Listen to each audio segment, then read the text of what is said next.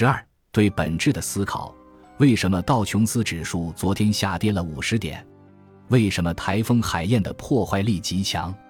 为什么唐纳德·特朗普会赢得美国大选？五彩斑斓的世界呈现在我们面前，我们竭力去理解这个世界。心理语言学家约翰·麦克纳马拉说：“人类的思维在本质上就是答案探索者。我们的头脑会通过很多方式让我们像科学家一样思考，总是去寻找过去事件的根本原因，以便更好地预测和控制未来事件。我们认为最有吸引力的内在原因，无论事件涉及的因素有多么复杂。”就是那些假定具有根本的、内在的、隐藏的本质的原因。重新说到西方哲学的开端，学者们一直在寻找决定现实世界特征的本质。是什么使豹子成为豹子？又是什么使豹子不同于狮子呢？亚里士多德曾经提出一个著名的论断，他说：“万物都有使其成为该物的本质，没有了本质，该物就不存在。”约翰·洛克把本质描述成万物的存在，物之所以为物，一权平于它。本质是万物构成的基础，是万物按照自己的方式运作的根本原因。所以，狗的本质使它具有毛茸茸的外表，喜欢啃骨头，嗅觉灵敏，无比忠诚，喜欢叼东西玩。如果狗的本质可以通过手术切除，那么狗就会失去这些属性，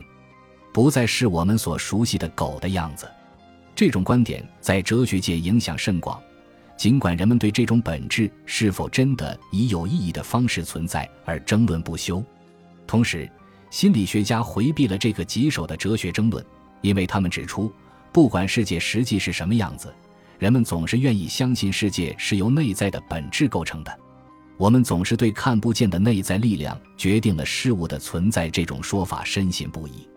以经久不衰的《哈利波特》的故事为例。哈利波特的亲生父母都是魔法师，但是在哈利波特很小的时候，他们就被伏地魔杀害了。然后哈利就被麻瓜姨父和姨妈收养。哈利的姨父和姨妈下定决心不让他知道亲生父母会魔法的事，但是不管他们怎么努力，哈利还是控制不住自己的魔法师本质。在哈利尚不知情的情况下，他就制造了一些神奇的事件，比如他让动物园里隔挡着蛇的玻璃墙消失了。即使他一直被当作麻瓜抚养，也不知道自己的父母是魔法师，甚至不知道魔法师的存在。但是哈利永远不可能是普通的麻瓜，不管他有什么样的信念，有什么样的经历，他的魔法师本质都不会被抑制住，那终归是他的本性。哈利波特是因为具有某种内在的魔法师本质而成为哈利波特的，这种想法对我们来说完全符合直觉，不需要太多的解释。我们就能理解这个观点，因为我们相信是本质构成了我们周围的世界。这种认为事物的本质决定了其特征的想法被称为本质主义，这是最持久且被广泛记录的心理学偏见之一。正如我们将看到的那样，本质主义的几个显著特点最终会影响我们对基因的看法。首先，人们往往认为本质是深层次的、内在的。本质通常不会显现在事物的表面，而是隐藏在事物的最深处。所以，如果我们认为豹子有斑点是由其内在的豹子的本质决定的，那么即使我们能够通过染色或者手术的方法去除豹子的斑点，这也不会影响豹子的本质。豹子仍然是豹子，只不过是没有了斑点的豹子。我们认为是其本质导致了斑点。但是其本质并不存在于斑点之中，在我们的头脑中，本质始终是隐藏在最深处的。这样一来，我们会觉得事物的内部变化比外部变化的影响力更大。这种倾向就是我们长久以来认为的人如其实的根源。当然，人们这么说的时候，并不是说我们就生活在像比萨饼或者啤酒这样的食物构成的躯体里，但是人们似乎相信。摄取不同食物的本质会影响他们自己的身份。以下面的研究为例，美国学生被问到一些关于一个神秘小岛上的部落居民——钱德兰人的一些问题。学生们已经知道钱德兰人只捕猎两种动物：海龟和野猪。有关钱德兰人的饮食有两种不同的内容供学生阅读，但是每组学生只能读到其中的一种内容。其中一组学生读到的内容如下：钱德兰人只吃他们捕到的海龟的肉，不吃野猪肉。捕猎野猪主要是为了用他们的长牙来做工具或者装饰。另外一组学生读到的内容正相反：钱德兰人只吃他们捕到的野猪肉，不吃海龟的肉。捕猎海龟主要是为了获得龟壳。在阅读完其中的一种描述以后，学生被要求描述钱德兰人的一些特征。读到钱德兰人以海龟为食的那组学生，把钱德兰人描述的更擅长游泳。不像读到钱德兰人以野猪为食的那组学生描述的那样好斗，而事实上，两组关于钱德兰人的描述是很接近的，只是对其以何种动物为食描述的不同而已。但是，不管人们读到的内容是什么，读到钱德兰人以海龟为食的那一组学生把钱德兰人描述的更像海龟；读到钱德兰人以野猪为食的那一组学生把钱德兰人描述的更像野猪。这种我们可以获得所吃食物的本质的想法，在全世界各种文化中都很常见。比如，中医认为吃虎鞭可以壮阳，世界各地多个部落都有不同形式的食人行为，因为他们相信这样可以获得逝者的特点。摄取食物时，使其变成我们自身的一部分，深藏于我们的体内，这样就能更好地获得其本质。本质的另外一个特征。使我们认为它们是天然的，本来就应该如此。这意味着，我们更愿意借助本质来理解一些天然事物，即可以在自然界观察到的事物，反而不太愿意相信一些人造物品的本质。比如，我们愿意相信天然事物，比如兔子、钻石等具有内在的本质，而不愿意相信比如衬衫等非天然事物具有内在的本质。当然。我们可能很难确切地描述兔子或者钻石的本质究竟是什么，但是即使不能看见或者描述它们的本质，我们仍然愿意相信本质的存在。我们觉得理解这些本质是可能的。受过专业训练的专家是能够识别本质的。所以，如果我们看到动物园里有一只看起来像陌生种类的兔子的动物，但是专家却说那不是兔子，是一种小袋鼠。那么我们多半会相信专家的话，或者专家说某种闪耀的宝石不是钻石，而是立方氧化锆的时候，我们也会相信这样的说法。我们相信专家，因为我们认为他们具备关于兔子和钻石的本质的知识，而我们不具备。相反，同样的专业知识对人造物品来说却没有同样的效力。如果专家说你穿的不是衬衫，是短上衣。你可能并不十分相信这种判断，这主要是因为我们认为兔子、钻石之类的天然事物有内在本质，专家能够识别它们的本质。相反，衬衫和短上衣则不同，它们的区别不是内在本质决定的，而是依照习俗而定的。但习俗会随着时代的发展而变化，有可能引起专家间的争论。人们感知的本质的这种天然性，让我们觉得不应该对其进行篡改。如果有什么方法可以改变本质，比如使用炼金术士的魔法把立方氧化锆变成钻石，或者通过某种显微外科手术把袋鼠的本质变为兔子的本质，那么你会觉得很不自然。当谈到基因的时候，人们对人为改变本质的反对态度会更加强烈。这一点我们将在后面讲到。本质的第三个特征是可以被当作划分事物类别的界限，比如当我们区分袋鼠和兔子的时候，我们认为同一种类的事物有共同的本质，而不同种类的事物则没有。如果随机选取两只兔子，那么这两只兔子会有相同的本质，这种本质是与其他动物完全不同的，哪怕是看起来很像兔子的小袋鼠。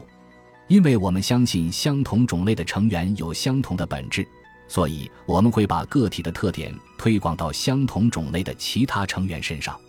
如果我们看到一只兔子喜欢在夜间活动，喜欢吃树皮，那么我们就会认为相同种类的兔子都喜欢在夜间活动和吃树皮。我们认为是它们共同的本质导致它们拥有共同的行为特点。相反。知道一只兔子喜欢夜间活动和吃树皮，不会对我们了解小袋鼠的行为有任何帮助，因为我们认为它们的本质不同。这种对本质界限的认知，使我对自然万物进行分类成为可能。事实上，博物学家卡尔林奈所创立的分类系统，就是以物种以及内在本质不同而有所区别的观点为基础的。这种分类系统至今仍被用于分辨所有的物种。本质最后一个引人注意的特征，就是人们认为本质是不可变的。比如，我们认为豹子的本质包括性情凶猛。即使被爱心人士当作宠物养大的豹子，从来没有过凶猛的行为，大部分人仍然觉得它的凶猛本性没有消失。如果我们听说宠物豹子某一天出乎意料地袭击了邮差，我们可能也不会感到非常意外，因为那只不过是豹子不变的本质得以彰显了，就像哈利波特虽然被麻瓜养大，但是仍然会魔法一样。不管社会化如何帮助控制深层本质的表达，本质本身始终是不可触碰的。克莱尔·西尔维亚的生活就很好的诠释了本质的这种不可变性。他以前是一名职业舞蹈家，非常注意饮食健康，但是却得了原发性肺动脉高压。他在四十八岁的时候，成为新英格兰地区接受心肺移植的第一人。他从一位死于摩托车事故的十八岁少年那里接受了移植来的器官。少年去世的时候，兜里还有半包炸鸡块。据说他还特别喜欢喝啤酒。尽管克莱尔以前不喜欢炸鸡块和啤酒，但是在接受器官移植以后，他爱上了炸鸡块和啤酒。克莱尔说，他开始觉得自己比以前更男性化，更好斗。他的女儿问他为什么他走路的姿势变得像肌肉发达的足球运动员一样笨拙。在克莱尔的书《心脏置换》中，他描述了自己是如何觉得获得了捐献者的本质的。他描述了一个很生动的梦境，在梦中他亲吻了捐献者，然后把他吸入了身体。其实，很多接受器官移植的人都曾描述，他们觉得自己呈现了捐献者的本质以及捐献者的各种特征。这并不少见。